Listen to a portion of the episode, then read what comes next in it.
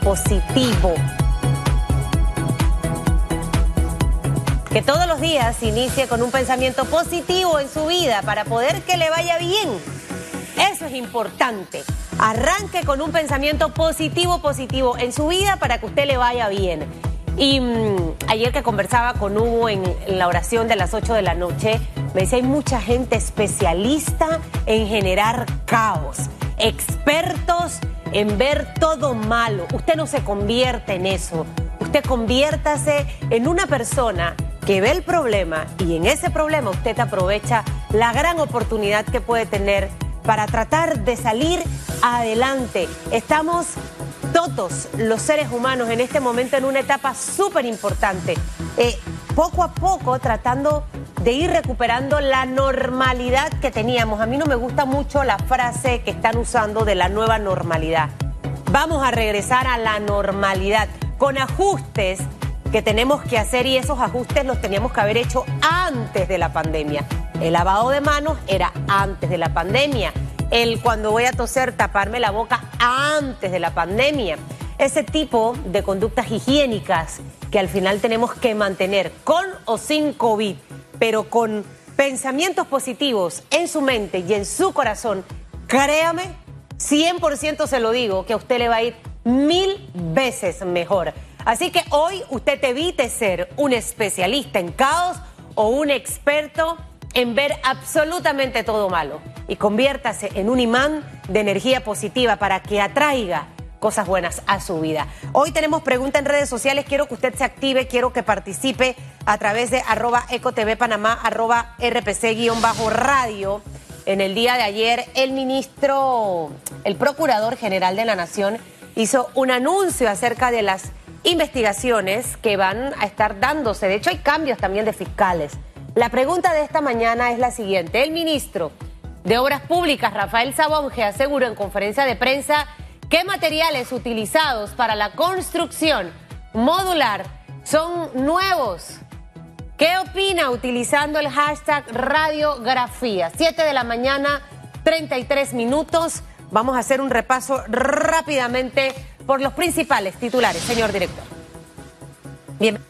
Los titulares.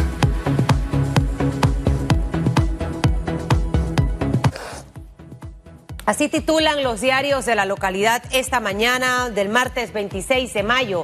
Fiscalía Anticorrupción abrió una investigación de oficio al proceso de contratación del hospital modular.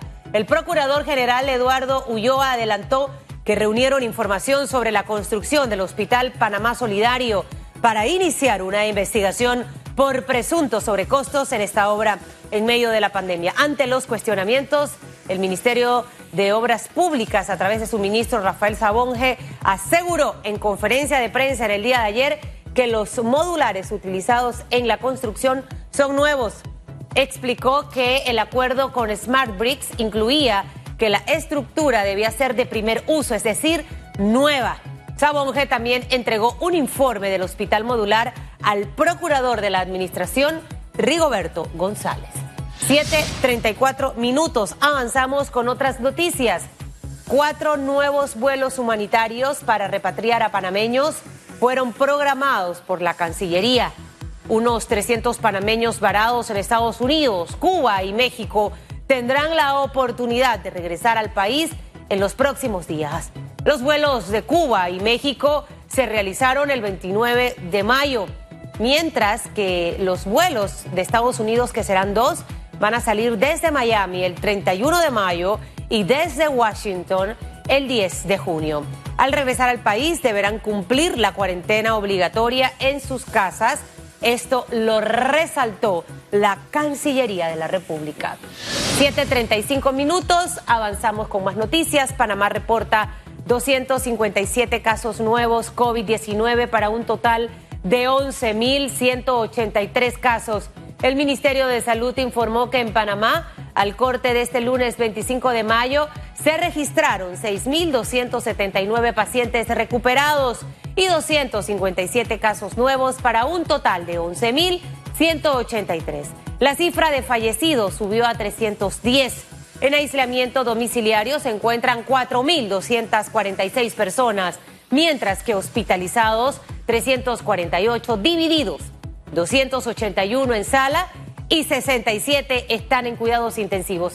El MINSA reitera a la población seguir las medidas de distanciamiento social, el lavado de manos y también el uso de la mascarilla. 7.36 minutos avanzamos. La Organización Mundial de la Salud suspendió los ensayos con hidroxicloroquina como posible tratamiento en el COVID-19. La decisión es una medida de precaución tras la publicación de un estudio en, la revista científica The Lancet en el que se señalaban mayores tasas de mortalidad en pacientes en los que se había ensayado tratamientos con hidroxicloroquina, medicamento usado habitualmente contra la malaria. 7.36 minutos, seguimos con noticias de carácter internacional. Reino Unido planea reabrir comercios no esenciales en junio.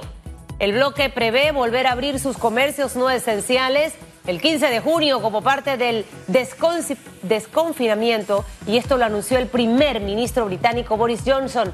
Tenemos la intención de autorizar todos los comercios no esenciales, desde los centros comerciales a las pequeñas tiendas independientes, a reabrir.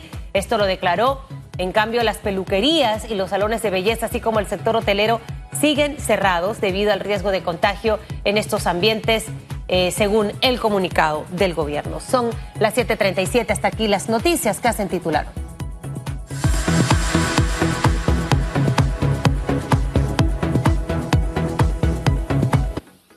Estamos de regreso, son las 7:37 minutos y como lo escucharon, el Procurador General de la Nación va a iniciar una investigación. El ministro Sabón G hizo una conferencia de prensa dio a conocer información. Queremos conocer su opinión al respecto sobre este tema a través de la pregunta que tenemos ya colgada en la plataforma de redes sociales arroba ecotv panamá, arroba rpc-radio. El ministro de Obras Públicas, Rafael Sabonge, aseguró en conferencia de prensa que los materiales utilizados para la construcción del hospital modular son nuevos. ¿Qué opina usted? Puede utilizar el hashtag radiografía esta mañana para que pueda hacernos llegar sus comentarios. Le damos la bienvenida, por supuesto, a todos los amigos oyentes que están ya en sintonía de RPC Radio a través de los 90.9, 106.3 a lo largo y ancho del territorio nacional, a quienes nos ven a través de ECO, canal 28 exclusivo solamente de cable onda y si usted quiere lo puede ver también en el 1028 en canal HD. Ya está la gente sintonizando a través de Metcon Go, Cable Onda Go, de la página de streaming de video de RPC Radio y por supuesto los que están ya conectados a través de mi Instagram y a través de mi Facebook. Hoy vamos a estar conversando de temas salud. Mire, me he quedado pensando un poco este, este, este titular que compartíamos hace unos minutos acerca del anuncio de la OMS con respecto a este medicamento que de, que de hecho en Panamá ya lo estábamos utilizando y, me quedé con que lo estamos utilizando porque me parece haber escuchado planteamientos de esto con la hidroxicloroquina. Em, y hoy tenemos de invitado al doctor Israel Cedeño, él es director de la región metropolitana de salud, así que con él voy a aclarar esta duda para que me hable un poquitito. Buenos días, doctor, ¿cómo está? Sabemos que 24/7 trabajando arduamente. mire, doctor, acabamos de leer este titular de este medicamento de la hidroxicloroquina. Eh, este anuncio de la OMS, nosotros en Panamá estábamos utilizando eh, este medicamento o no. Buenos días para usted, feliz martes. Buenos días, ¿cómo están? Muy bien. Sí, la hidroxicloroquina es uno de los medicamentos que hemos estado utilizando como parte de los esquemas de tratamiento para el COVID, basado en las evidencias que se estaban generando internacionalmente. Ciertamente la hidroxicloroquina es un medicamento que se estaba utilizando o que se utiliza hace muchos años para principalmente una enfermedad que es la, malaria y para unos trastornos reumáticos también. Sin embargo, insisto, tanto en China como en Corea, cuando empezaron a tratar los pacientes con COVID-19, ellos empezaron a probar con diferentes medicamentos y encontraron que la hidroxicloroquina tenía un efecto benéfico. Pero así como cualquier otro medicamento, a medida que se va generando evidencia, eso puede hacer o que hagas cambios en la, en la dosificación o en algunos casos suspender medicamentos porque te das cuenta que el costo-beneficio eh, no es adecuado para el tratamiento de, una enfermedad. En Panamá, ¿cuál fue el, ejercicio, doctor, eh, con este medicamento? O sea, ¿qué pudimos ver? Eh, según lo que acabamos de compartir, que ocurrió internacionalmente, lo que estaba sucediendo básicamente es que pacientes que se les aplicaba este medicamento en realidad fallecían. En Panamá, ¿cuál fue el comportamiento? Porque eh, eh, me parece haber escuchado también en las conferencias de prensa que sí estaba dando resultados obviamente positivos en nuestro país. Sí, la hidroxicloroquina, como te dije, como parte de un esquema, porque no se daba sola, es un esquema de tratamiento, eh, el efecto que habíamos encontrado, las evidencias en Panamá habían sido, han sido positivas, de hecho. Se lo estábamos dando casi que exclusivamente a los pacientes que teníamos en los hoteles hospital y esos que habían desarrollando síntomas, que habían desarrollado, perdón, síntomas moderados o a ese paciente con síntomas leves, pero que además tenía una comorbilidad, o sea, era hipertenso, eh, tenía algún problema de enfermedad crónica y hasta la fecha los efectos que hemos tenido han sido beneficiosos.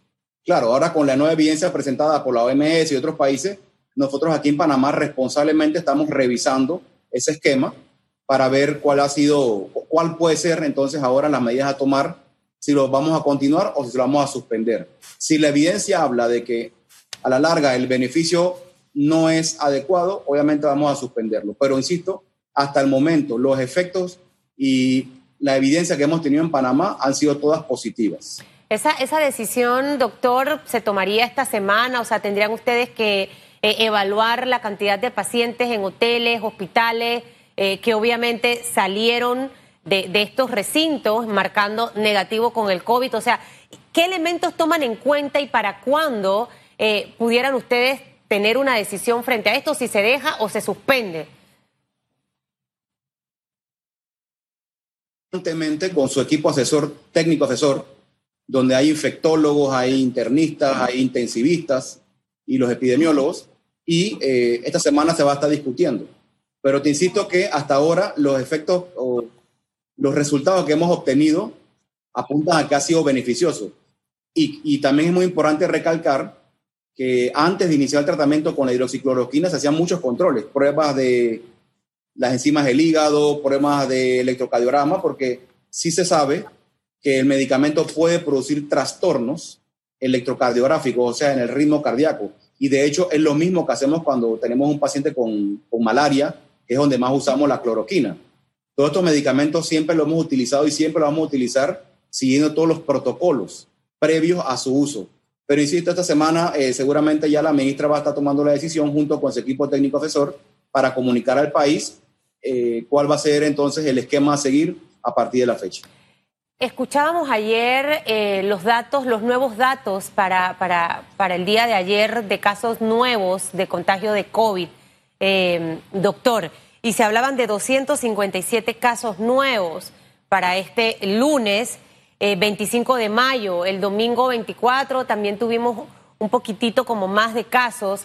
el, el ver un aumento de casos, estábamos acostumbrados a los 169, 178 ¿Qué ha ocurrido en, estas semanas? Y esta pregunta se la hago porque eh, la gente dice, están aumentando los casos, ya vamos a abrir el bloque 2 y, este tema de los números, de las estadísticas, de los cortes, son muy técnicos y probablemente a veces el, ciudadano común no maneja la información para que usted nos pueda explicar un poco al respecto sobre este tema. ¿Hemos tenido aumentos de casos? O sea, la curva de contagio había bajado ¿Esto significa que estamos aumentando esa curva o, qué es lo que está ocurriendo realmente si es la suma de otros días? Sí, aquí lo más importante y primero aclarar es que el tema de la apertura de los bloques, especialmente el segundo, se van a realizar una vez tengamos una evidencia certera de que la apertura del bloque anterior, o sea, el primer bloque, no produjo un impacto negativo en la casuística. Ciertamente, los casos confirmados por día, si se evalúa por fecha de inicio de síntomas, fecha de toma de la muestra, eh, esa casuística diaria se ha mantenido. No ha habido un aumento real. Lo que pasa es que lo que yo estoy reportando hoy, notificando hoy, no son las muestras que se tomaron solamente ayer. Hay una mezcla, hay muestras que se tomaron ayer, antes ayer, incluso 72 horas antes. Insisto, el tema de los casos diarios, tomando en cuenta fecha de inicio de síntomas y fecha de toma de muestra, se están manteniendo estables. No han disminuido eh, más de lo, de lo que ya había empezado a disminuir, pero no están realmente aumentando. Esto se va a tomar en cuenta al momento de definir la fecha para abrir un segundo bloque y eso lo comunicará en su momento la directora general de salud pública o la ministra. Ahora, e, esto que usted dice es esencial, doctor, porque em, de hecho ayer cuando teníamos una pregunta aquí en radiografía acerca precisamente del tema del aumento em, de la apertura de la cuarentena, los comentarios eran que no estábamos listos porque los casos en realidad estaban aumentando. Eh, cuando ustedes hablan del corte, cuando hablan de que viene de atrasos, de presentar día a día, ¿esto cómo se lo podemos explicar de una manera sencilla y práctica a la ciudadanía que nos ve y nos escucha en este momento, doctor Israel? Yo creo que la manera más sencilla o menos compleja de explicarlo eh, y, ojo, no es porque en la población no todo el mundo sea epidemiólogo o sea médico, no, es porque incluso los epidemiólogos esto hay que saber manejarlo para interpretarlo. Aquí no, lo que tenemos que fijar es la información que la ministra sigue dando en cuanto al, al porcentaje de contagio, el ritmo de contagio, el famoso RT. Okay. Ese se ha mantenido ya hace varias semanas en, en uno o debajo de uno.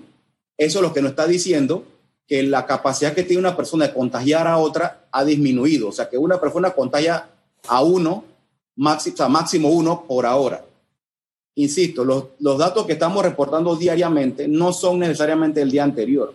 Mientras la RT, que la calculamos basado en todos los casos que están presentando, el comportamiento, mientras ese RT, ese, ese porcentaje, por así decirlo, de contagio que cada persona enferma puede producir, se mantenga en uno, debajo de uno, eso quiere decir que ya se está estabilizando la enfermedad y es ahí donde tenemos que guiar. Los casos diarios vamos a seguir reportando. Esta es una enfermedad que todavía este, es contagiosa uno a uno y por consecuente vamos a seguir reportando, además de que independientemente de, lo que digan algunas personas, sí hemos masificado y sí seguimos masificando la prueba. Estamos muestreando, en el caso mío acá en la región metropolitana salud, diariamente siguen saliendo equipos de la misma sede, aquí de la sede regional, a tomar muestras por la demanda que se presenta y además los 18 centros de salud están también tomando muestras a casos nuevos. Entonces, los casos nuevos van a seguir saliendo hasta que no logremos estabilizar una enfermedad y que ya la, la población expuesta haya sido, se haya contagiado o haya creado anticuerpos, esos casos diarios van a seguir. Claro. Y una vez que tengamos una población expuesta eh, mayoritariamente ya en todo el nivel nacional, podríamos ir pensando o hablando de que ya estaríamos en una fase endémica, porque también hay que recordar, lamentablemente esta enfermedad llegó para quedarse, ya toda la evidencia lo dicen, eh, y todo lo que ha pasado en China, en Francia y España, eso nos dice que a diferencia de los otros SARS que fueron el 2004 y 2014, este específico, este coronavirus, llegó para quedarse y se convierte en una enfermedad más la que tenemos que vigilar.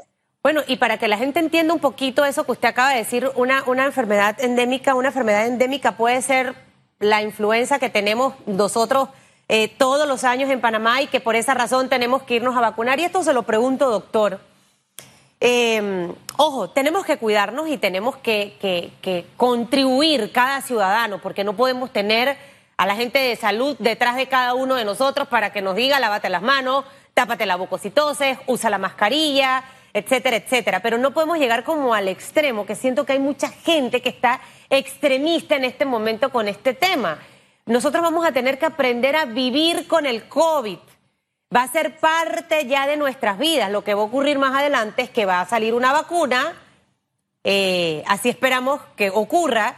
Eh, vamos a vacunarnos como con la influenza, pero el COVID va a seguir. Entonces, esta parte para que, para que la reitere a la población, porque de hecho, al hablar ya de la apertura del bloque 2 y que obviamente nosotros tuvimos aquí, eh, creo que fue el doctor, uy, uno de los doctores de ustedes hablando de todos los 10 pasos que teníamos que tener para poder empezar a hablar de un levantamiento de cuarentena progresivamente y al final cuando hacíamos ese repaso por los 10 casos, como país hemos cumplido, entonces no podemos eh, eh, quedarnos confinados el resto de nuestras vidas porque esto va a ser parte de nuestras vidas, doctor.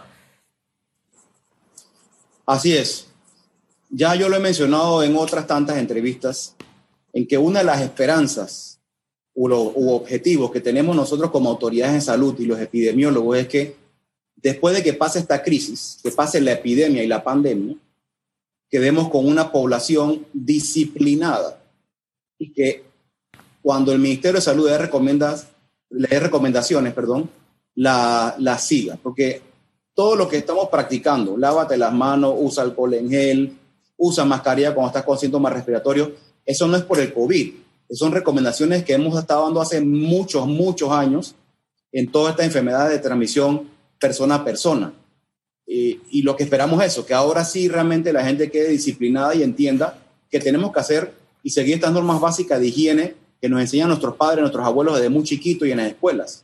Lavado, insisto, lavado frecuente de manos, uso de pañuelos cuando vas a estornudar a toser, eh, uso de mascarilla cuando vas a salir a la calle si estás con síntomas respiratorios. Eso antes lo veía mucha gente como algo extremista. Realmente no es extremista si tú tienes síntomas respiratorios, así sea un resfriado, y te vas a atender, ponte una mascarilla y te vas a atender con tu médico, porque aún porque sea un resfriado común puedes contagiar a otras personas. Entonces, insisto, ese es uno de los principales objetivos que queremos nosotros lograr al final de esto.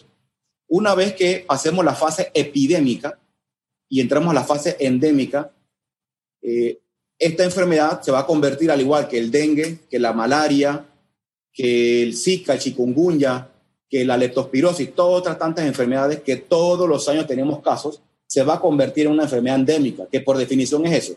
Simple y sencillo, eh, una enfermedad endémica es esa enfermedad que tiene todos los años casos. Y tú esperas una cantidad específica de casos de una enfermedad. Yo siempre pongo el ejemplo del dengue, que es nuestro mejor ejemplo para todo. ¿ah?